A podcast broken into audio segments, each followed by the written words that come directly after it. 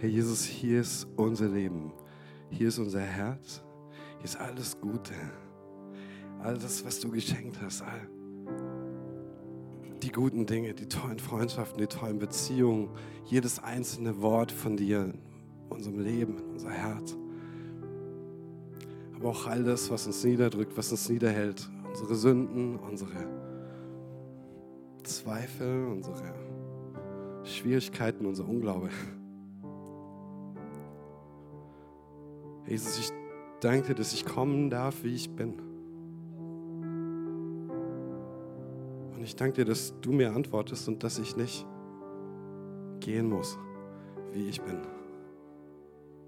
Heiliger Geist, tu dein Werk heute an uns, tu dein Werk in unseren Herzen. Sprich dein Wort. In Jesu Namen. Amen.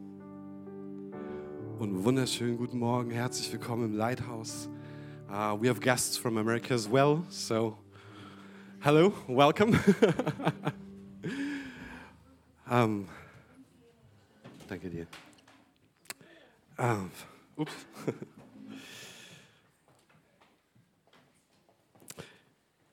Ich erinnere mich noch gut, es, war bei meiner Taufe. Um,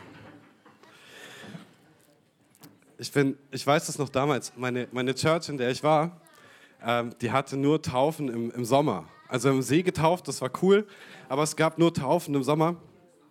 Und hey, ich, das, das ging nicht. Das ging nicht. Es war Herbst und der Herr hat mir aufs Herz gelegt, dass ich mich taufen lasse. Und dann ging es einen Monat oder zwei und es war echt die Frage, ob ich irgendwie getauft werden kann, aber Taufen waren im Sommer.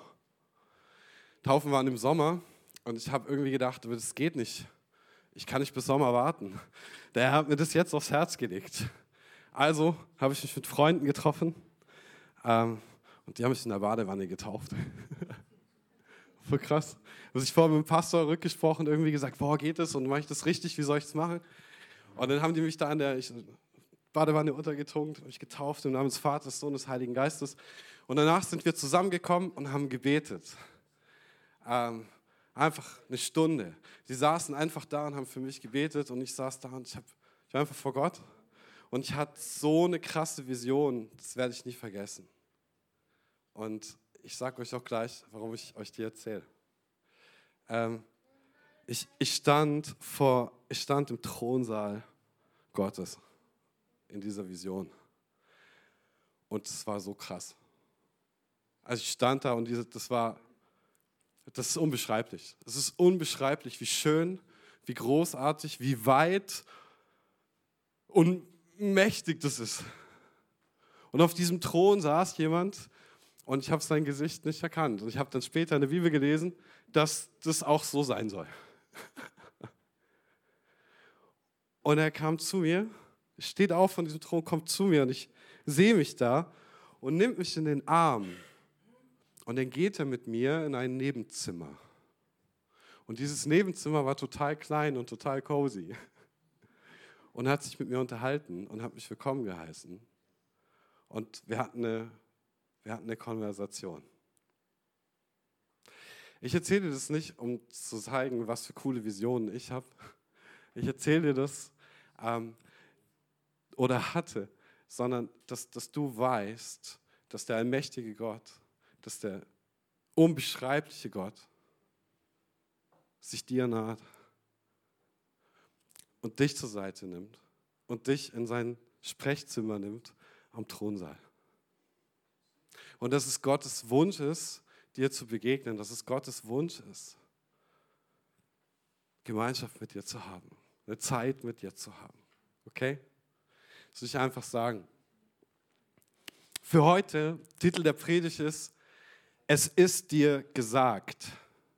Es ist dir gesagt.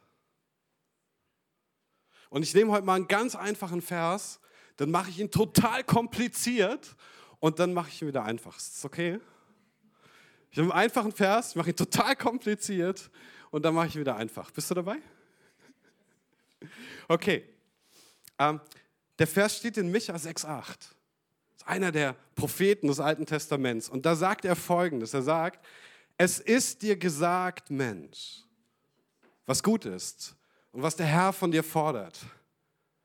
Nichts als Gottes Wort halten und Liebe üben. Demütig sein vor deinem Gott. Das ist einer der zentralsten Verse des Alten Testaments. Wenn du viele Leute fragst, hey, Altes Testament Verse, dann ist das einer der ersten, der ihnen einfällt. Es ist eine Erinnerung an das, was Gott wirklich wichtig ist. Worum es wirklich geht, wenn wir Gott nachfolgen. Gottes Wort halten, sagt Luther, Liebe üben, demütig sein vor unserem Gott. So übersetzt er das. Aber die Hoffnung für alle übersetzt noch ein bisschen anders. Die sagt, nein, der Herr hat euch doch längst gesagt, was gut ist. Er fordert von euch Menschen nur eines. Haltet euch an das Recht, begegnet anderen mit Güte und lebt in Ehrfurcht vor eurem Gott. Recht halten, mich ans Recht halten, anderen mit Güte begegnen und in Ehrfurcht vor Gott leben. Wortwörtlich steht hier Recht halten, an das Recht halten. Aber Luther hat natürlich trotzdem recht, wenn er sagt, Gottes Wort halten. Ne? So hat er übersetzt. Denn das Recht bezieht sich ja auf Gottes Wort. Es bezieht sich auf die Torah. Und auf das, was Gott Recht nennt, nicht auf das, was wir Menschen Recht nennen. Oder wo wir manchmal irgendwie Recht machen, wo eigentlich Unrecht ist. Im Kleinen wie im Großen, in Staaten und so.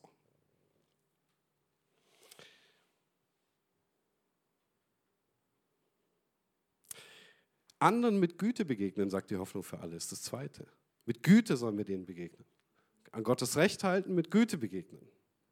Und Luther sagt, Liebe üben. Beides stimmt.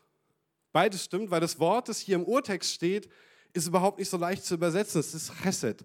Und wenn du irgendwie die letzten Predigten von mir gehört hast, dann hast du auch schon was zu dem Wort Chesed gehört.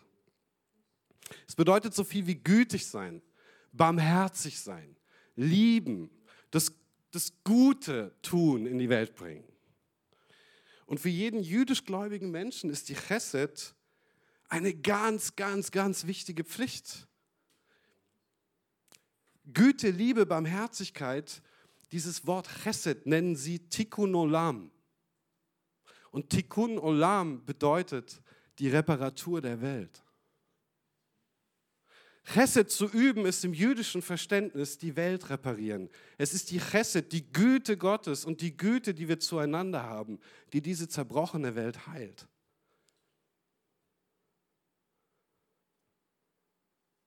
Krass, erstmal Gottes Güte, gell? Aber, aber diese Güte kommt ja zu uns und diese Güte geben wir weiter. Oder auch nicht.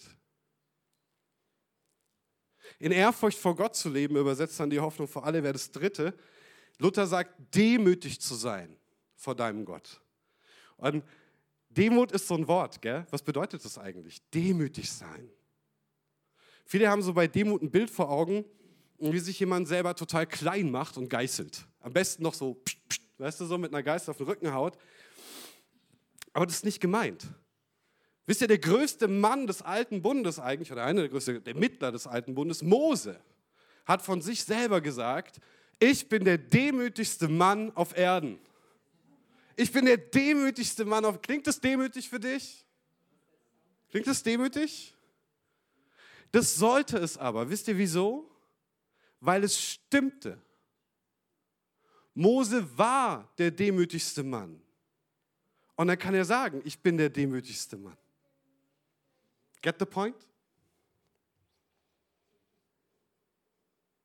Demut und Wahrheit sind Geschwister. Merkt euch das.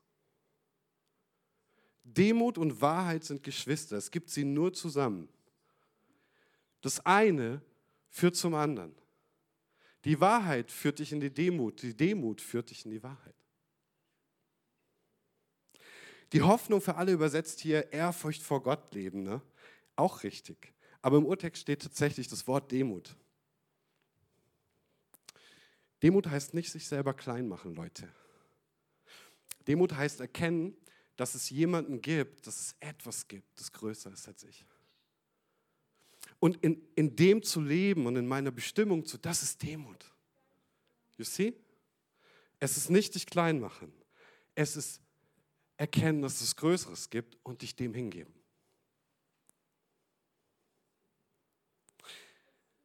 Es bedeutet, Gottes Größe anzuerkennen, mich seinen Weisungen, seinem Recht, aber auch seiner Güte, seiner Liebe, seiner Barmherzigkeit hinzugeben. Und es bedeutet, das zu tun, was richtig ist, vor Gott. Also Liebe, Güte und Barmherzigkeit zu üben.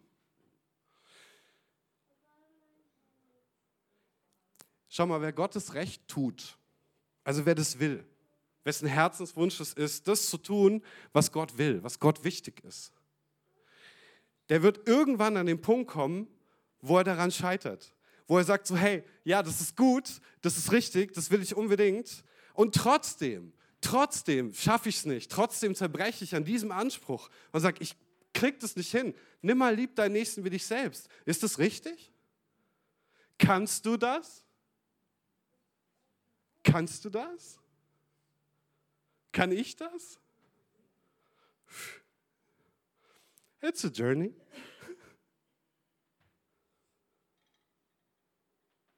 Wenn du willst, dass Gottes Recht passiert, das Gute, das Richtige, dann wirst du merken, dass du auf Gottes Güte angewiesen bist.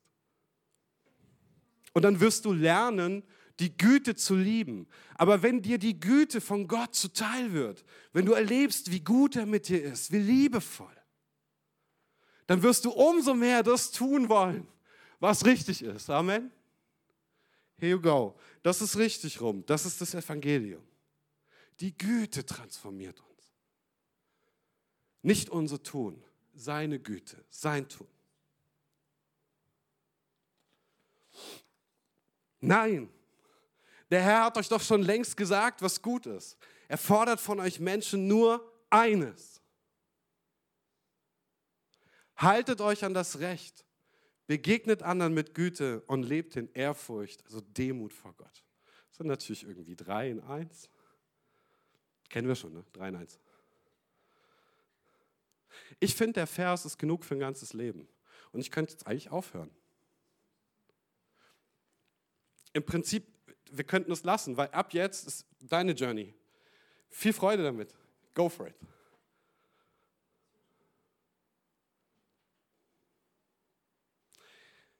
Ich gebe euch trotzdem noch ein bisschen Kontext, weil ich will es ja kompliziert machen. Der Kontext, in dem der Prophet Micha euch das sagt, oder allgemein das sagt, ist Micha 6, 1 bis 7. Kommt ja direkt davor. Ne? War 8, jetzt kommt 1 bis 7. Hört, wozu der Herr sein Volk auffordert. Kommt und verteidigt euch. Berge und Hügel sollen Zeugen unseres Rechtsstreits sein. Ihr Berge und ihr uralten Fundamente der Erde, hört, welche Anklage der Herr gegen sein Volk erhebt. Jetzt geht er mit Israel ins Gericht. Er fragt, was habe ich dir bloß getan, mein Volk? Habe ich vielleicht zu viel von dir gefordert? Sag es nur. Habe ich dich nicht sogar aus der Sklaverei in Ägypten erlöst und dir Mose, Aaron und Miriam als Führer gegeben? Mein Volk, erinnere dich doch, welche finsteren Pläne Balak, der König von Moab, gegen dich schmiedete und was ihm Biliam, der Sohn von Beor, zur Antwort gab. Denk daran, wie du den Jordan bei Schittim überquertest und weiter bis nach Gilgal zogst dann wirst du erkennen, was ich, der Herr, für dich getan habe. Ich bin treu und gerecht. Das ist der Kontext. Dieser krasse Vers ist, du weißt, was gefordert ist. Der kommt direkt danach. Direkt danach. Was ist hier los? Gott führt einen Rechtsstreit mit Israel. Das ist genau das, was er sagt. Er sagt, ich will, dass die Berge und Hügel Zeugen unseres Rechtsstreits sind. Die Berge, die uralten Fundamente der Erde sollen Zeugen sein. Und das verstehe ich so, dass Gott sowohl Israel selbst als auch die Schöpfung selbst und die gesamte Geschichte in den Zeugenstand ruft. Gott ist hier der Anklagende. Er sagt, steh auf, verteidige dich. Hier sind meine Zeugen. Meine Zeugen. Das Volk Israel selbst, die Geschichte, die gesamte Geschichte und die gesamte Schöpfung sind meine Zeugen. Du bist dran. Was sagt er? Ihr Berge, ihr uralten Fundamente der Erde, hört, welche Anklage der Herr gegen sein Volk erhebt. Jetzt geht er mit Israel ins Gericht. Was habe ich dir bloß angetan, mein Volk? Was habe ich dir getan? Habe ich vielleicht zu viel von dir gefordert? Sag es nur. Das sind rhetorische Fragen. Die bedürfen keine Antwort. Weil er sagt jetzt gleich weiter, habe ich dich nicht sogar aus der Sklaverei in Ägypten erlöst, dir Mose, Aaron und Miriam als Führer gegeben? Mein Volk, erinnere dich doch. Welche finsteren Pläne Balak, der König von Moab, gegen dich schmiedete, was ihm Biliam, der Sohn von Beor, zur Antwort gab. Denk daran, wie du den Jordan bei Schittim überquertest, weiter bis nach Gilgal zogst. Damit wirst du erkennen, was ich, der Herr, für dich getan habe. Ich bin treu und ich bin gerecht. Was hat Balak gemacht?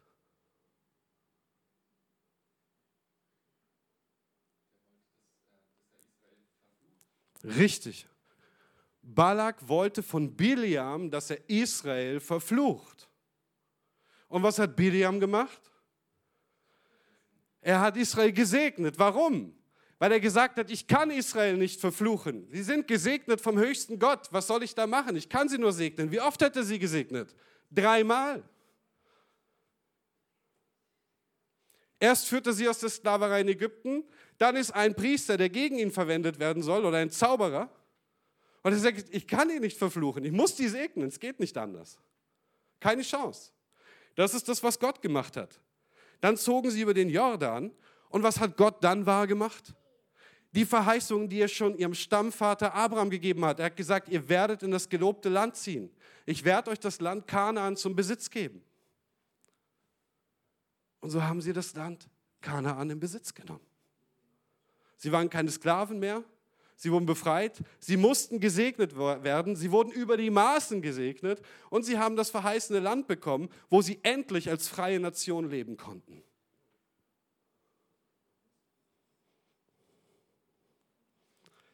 Wahnsinn. Was Gott hier sagt, ist, dass alle Geschichte Zeuge ist.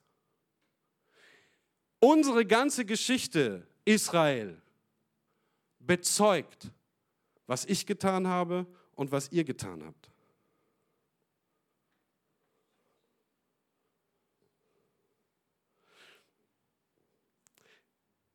Im Text steht, dass er sagt, ich war treu und gerecht. Aber wisst ihr, im hebräischen Urtext steht hier zweimal dasselbe Wort. Wisst ihr, was da steht? Da steht, ich bin, ich bin gerecht und gerecht. Ich bin gerecht, gerecht. Ich bin mehr als gerecht mit euch gewesen. Ich bin gütig gewesen.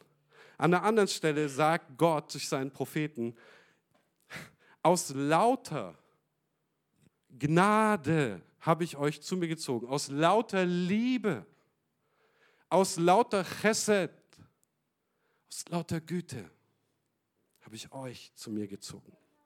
Ich bin gerecht gerecht. Ich bin weit mehr als gerecht. Ich bin gütig.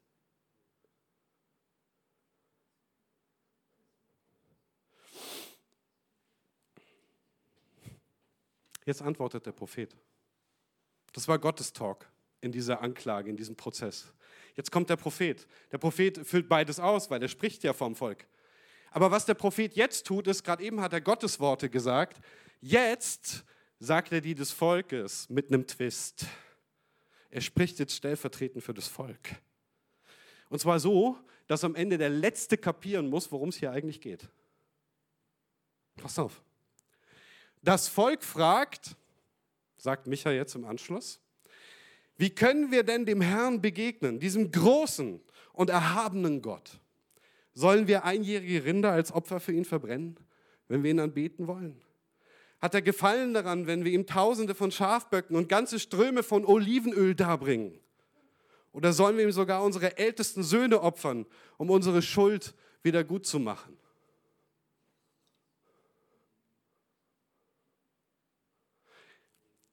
Das, was er da fragt, macht total Sinn. Einerseits. Also, was können wir diesem großen und erhabenen Gott, der uns aus Ägypten befreit hat, der uns gesegnet hat, der uns in das verheißene Land gebracht, der all seine Versprechen gehalten hat, was können wir diesem Gott geben?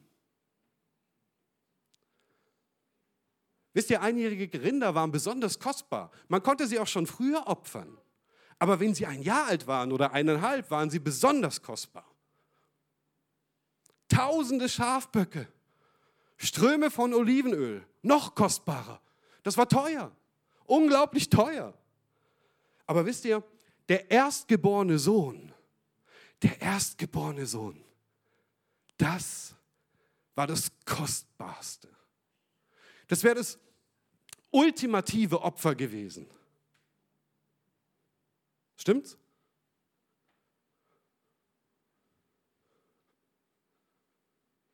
Aber die eigenen Kinder oder überhaupt Menschen zu opfern, ist von der Tora total verboten. Das ist ausdrücklich verboten. Und jeder Gesetzesgelehrte, der das vom Propheten gehört hat, muss sich gedacht haben, was geht denn jetzt ab? Was meint er denn jetzt? Zu fragen, was ich Gott für seine Güte zurückgeben kann, ist legitim, aber doch nicht so. Rinder, tausende Schafböcke, Ströme von Olivenöl. Da haben sie es noch nicht gecheckt, als er das gesagt hat. Haben sie noch nicht kapiert. Was eigentlich seine Message? Hast du sie schon kapiert?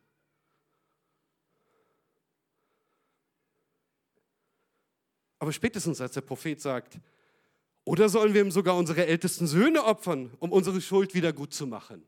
Da fängt es an, Klick zu machen. Spätestens da hat es der Letzte kapieren müssen. Was in aller Welt denn noch? Die Botschaft ist, ihr bringt mir Stiere da. Ihr bringt tausende Schafböcke. Ihr überschüttet meinen Altar mit Olivenöl wegen all eurer Sünden. Was kommt als nächstes? Eure Söhne? Werdet ihr eure Söhne opfern? Ist das das Nächste?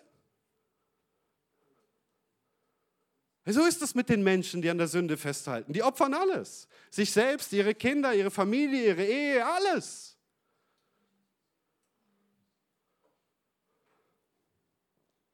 Ich bin euch in all meiner Güte begegnet. Ich habe euch aus der Sklaverei befreit. Ich habe euch Leiter gegeben. Ich habe euch abgewaschen. Ich habe euch gesegnet. Ich habe euch in das Land geführt, das ich euch versprochen habe. Und eure Antwort ist eine unvorstellbare Zahl von Sündopfern. Ihr antwortet auf meine Gnade mit unzähligen Sünden.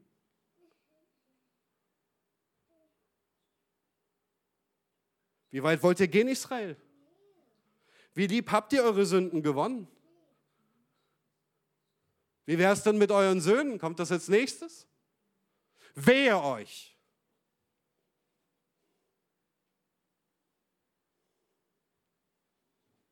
Das ist die Botschaft von Gott.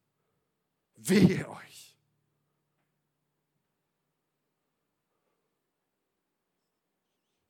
Nein, der hat der Herr hat euch doch längst gesagt, was gut ist. Er fordert von euch Menschen nur eins. Haltet euch an das Recht, begegnet anderen mit Güte und lebt in Ehrfurcht und Demut vor eurem Gott. Der Prophet Hosea richtet Israel mal folgenden Satz aus. Von Gott.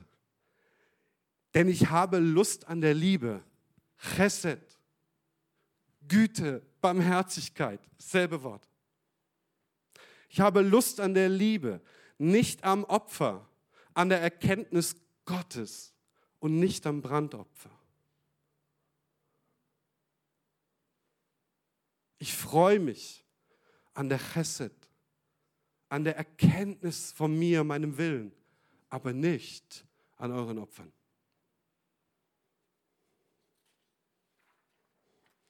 Die Sündopfer, die Gott durch Mose gegeben hat, und das stimmt, sie sind in der Torah im Alten Testament, gibt es genaue Vorschriften.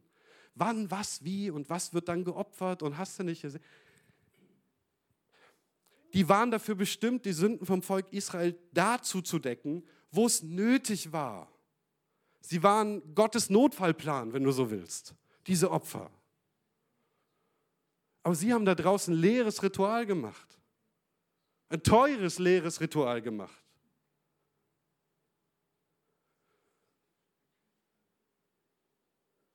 Dass die Opfer so unzählig waren und dass Micha am Ende die eine steile Frage nach den Söhnen stellt. Er sagt, schaut mal, was ihr schon alles macht. Das fehlt doch noch. Das fehlt doch gerade noch. Eure Söhne und Töchter.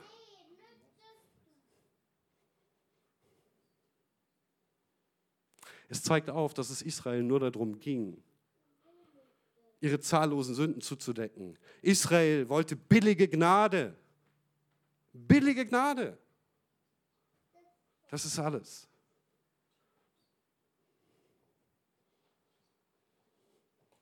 Solange ich opfere und dem Priester meine Sünden nenne, ist alles okay. Ne? Mir muss ja vergeben werden, schließlich ist ja auch ein Tier geopfert, ist ja an meiner Stelle gestorben, so steht es in der Tora, passt. Ist Tier gestorben, Priester bekannt, alles gut. Wie weit soll das noch gehen, fragt Gott.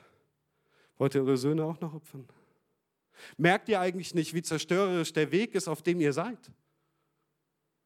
Diese Opfer wurden euch nicht gegeben, damit ihr machen könnt, was ihr wollt. Sie wurden euch aus meiner Chesed gegeben, aus meiner Gnade, aus meiner Liebe.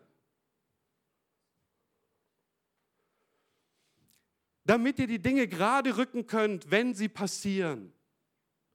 Weil ich weiß, dass ihr schwach seid, weil ich weiß, dass ihr mal fallen werdet, weil ich weiß, dass ihr das nicht im Griff habt, weil ich weiß, dass ihr meine Gnade braucht, weil ich weiß, dass ihr einen Weg braucht, der darüber rausgeht.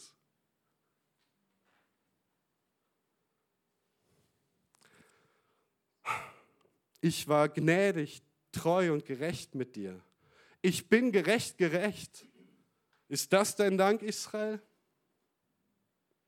Ist das dein Dank?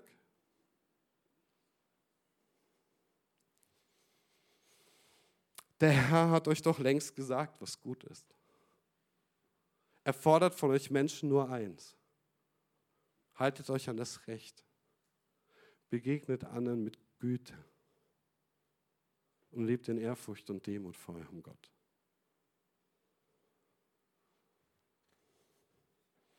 Wie ist es bei uns?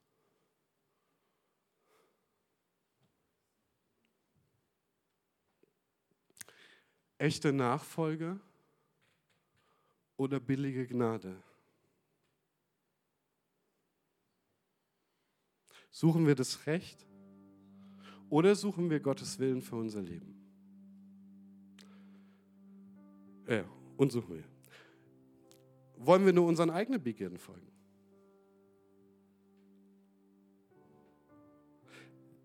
Sind wir gütig? Geben wir die Gnade weiter, die wir von Gott empfangen haben? Leben wir in Demut vor ihm? Darf er Gott sein? Darf er in mein Leben sprechen? Oder bin ich nur mein eigener Herr?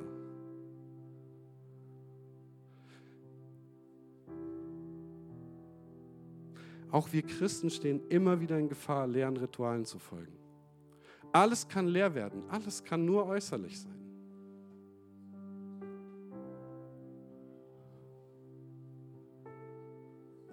Ja, es ist total wichtig, dass wir unsere Sünden bekennen. Die Bibel sagt es immer wieder.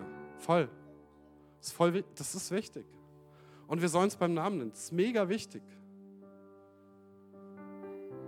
Aber nicht im Sinne von einer billigen Gnade. Das ist Lippendienst.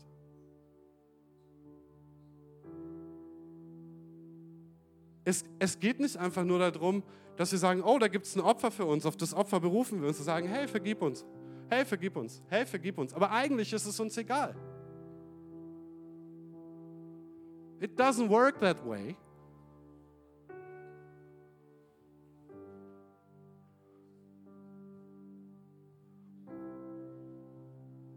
Es geht darum, dass wir Gott unser ganzes Herz bringen. Dass wir uns von seiner Chesed, seiner Gnade, Güte verwandeln lassen. Und dass wir so lernen, seinen Willen zu suchen, selber gütig zu sein demütig zu sein. Wir sind Christen. Viele von uns sind Christen. Aber leben wir auch so?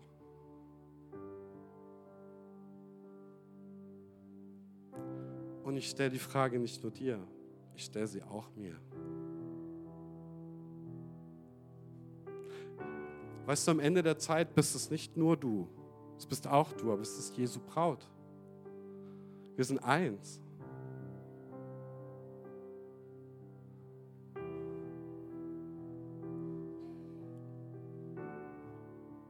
Wir reden so oft von Gottes Gnade, von seiner Güte, von seiner Chesed. Aber darf seine Güte auch ihr Werk tun in mir? Darf der Heilige Geist was in meinem Herzen tun? Und ich meine gerade uns ältere Hasen.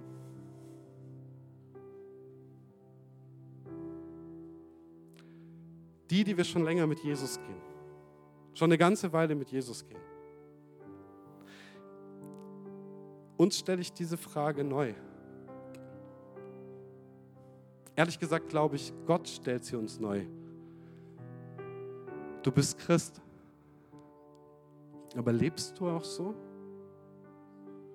Du gehörst zu Jesus. Aber spürt man das auch? Wie werden wir darauf antworten? Was werden wir ihm geben? Was werden wir ihm bringen? Irgendwelche Opfer? Materielle Dinge, austauschbare Dinge, irgendwas, um unsere Schuld zuzudecken, irgendwas, um uns besser zu fühlen? Oder unser Herz?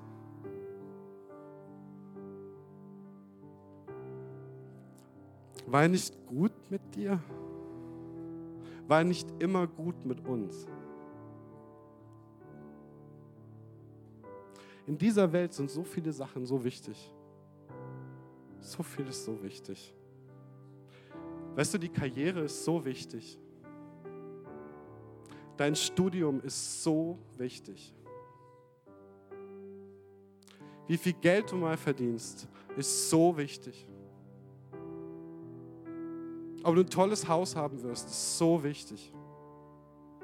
Ob du das neueste iPhone gönnen kannst oder das neueste MacBook, whatever, ist so wichtig. So wichtig. Ob du dir alles leisten kannst, allgemein, was du gern hättest, ist so wichtig. Wie fit du bist, ist so wichtig. Wie stark du bist, ist so wichtig. Wie schön du bist, das ist so wichtig. Wie erfolgreich du bist, das ist so wichtig. Wie viele Freunde du hast, ist mega, so wichtig. Oder wie viele Frauen, wie viele Männer du haben kannst, für manche so wichtig.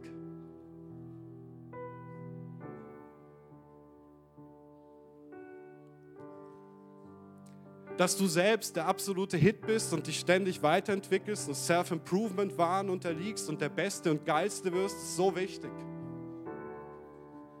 So wichtig.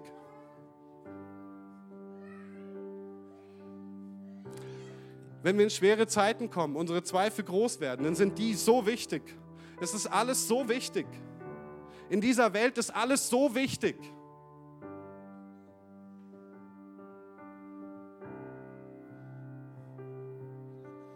Es geht eigentlich immer nur darum, wer wie viel von was hat. Wer wie viel von was ist und wer wie viel von was kann. So wichtig.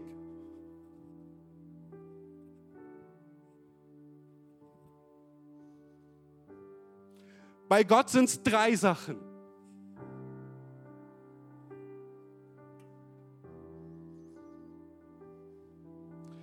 Dass wir uns an das Recht halten.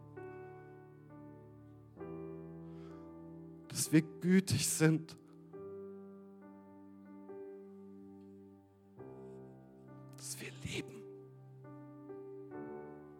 Gnädig sind. Weil wir wissen, dass wir es selber brauchen. Und empfangen haben. Tag um Tag, Stunde um Stunde, Minute um Minute, Sekunde um Sekunde. Und dass wir Gott Gott sein lassen. Dass wir demütig sind, vor unserem Gott. Das ist Gott wichtig. Ich sage nicht, dass all die anderen Sachen schlecht sind, überhaupt nicht. Aber was ist wirklich wichtig? Was, was steht an erster Stelle? Das, was Gott will oder das, was ich will? Womit verbringe ich am meisten Zeit? Worum kreisen meine Gedanken am meisten? Wovor habe ich am meisten Angst? Hey, Gott zu verlieren, Leute. Die Nähe zu verlieren. Und wäre es nicht seine Gnade und seine Treue, hätte ich sie schon lang verloren.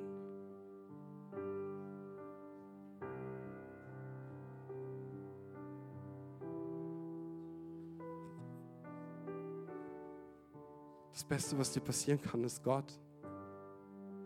Das Beste, was deiner Ehe passieren kann, ist Gott. Das Beste, was deinen Freundschaften passieren kann, ist Gott. Das Beste, was deiner Karriere passieren kann, ist Gott.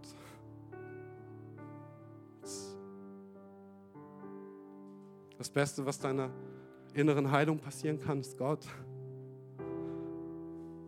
Das Beste, was deiner Heilung passieren kann, ist Gott.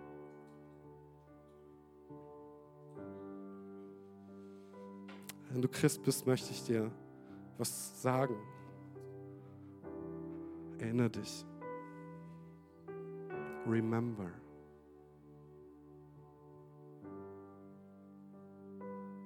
Remember what God has done in your life. His grace, His compassion, His love, His chesed, His patience. Remember. Erinnert euch. Und wenn du Jesus noch nicht kennst, dann möchte ich dir jetzt was sagen. Gott fragt, was kommt als nächstes, eure Söhne? Wehe euch. Aber er hat sein gegeben.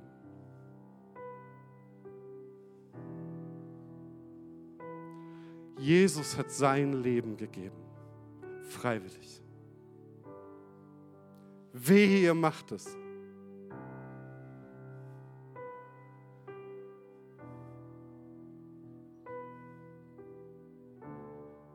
Ich mache das.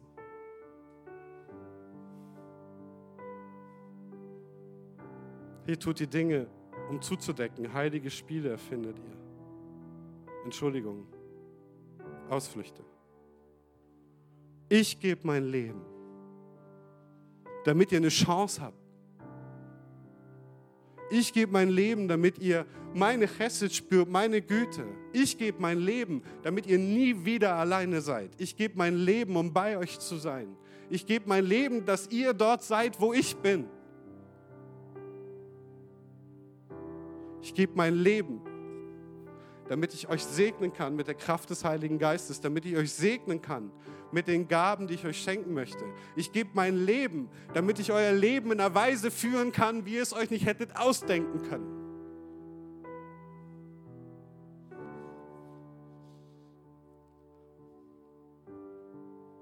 Jesus ist an diesem Kreuz gestorben. Und er ist an diesem Kreuz gestorben mit einem Ziel. Und das Ziel warst du. Als Jesus an diesem Kreuz gestorben ist, hat er jeden einzelnen von uns vor seinen Augen gehabt, jeden einzelnen da draußen, jeden einzelnen, der je gelebt hat.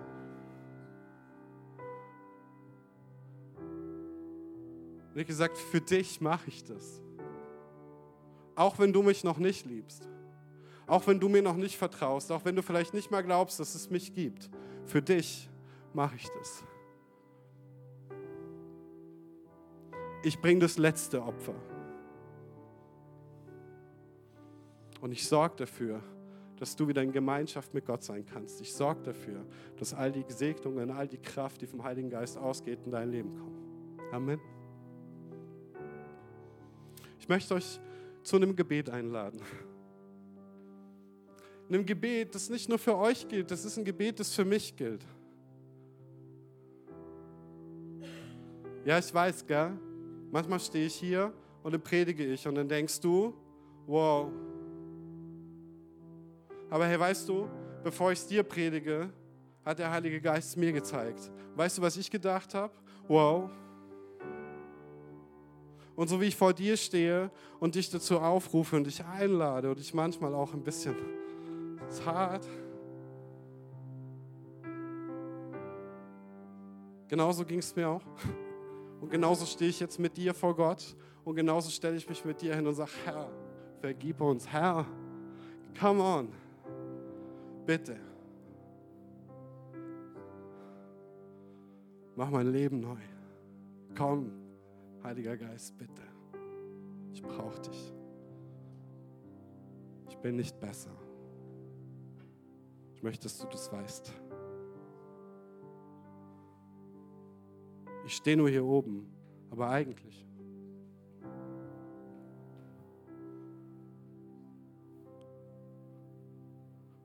bin ich nie mehr als das gewesen. Wisst ihr warum? Weil der König ist Jesus. Nicht du und nicht ich. Er ist der König, der König. Es geht um ihn. Amen. Bet mit mir. Komm heim.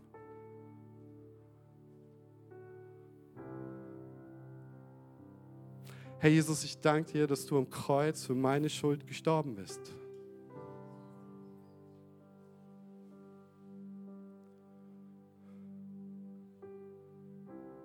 Ich bitte dich um Vergebung, wo es nur um mich ging. Ich bitte dich um Vergebung, wo ich ungnädig war. Und ich bitte dich um Vergebung, wo ich meinen Nächsten nicht geliebt habe wie mich selber. Ich bitte dich um Vergebung, wo ich das noch nicht kann. Und ich danke dir für dein Opfer an diesem Kreuz.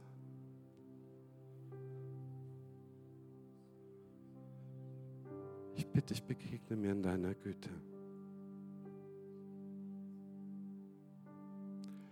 Hilf mir auf.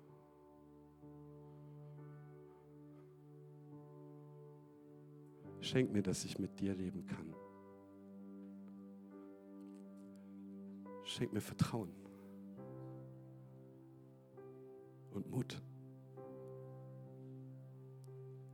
und Freude im Heiligen Geist.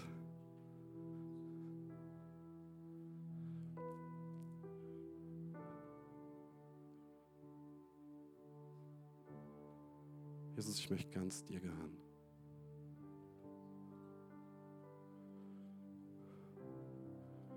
Vergib mir, wo du Alltag geworden bist. Vergib mir, wo ich nur Lippenbekenntnisse gemacht habe, weil es richtig ist irgendwie. Und ich total die Verbindung verloren habe zu dir. Nimm mich bitte auf. Nimm mich zurück in deiner Güte.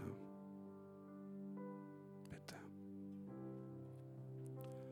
In Jesu Namen. Amen. Lass uns Gott preisen. Und seine Güte wäret ewiglich. Auch für dich.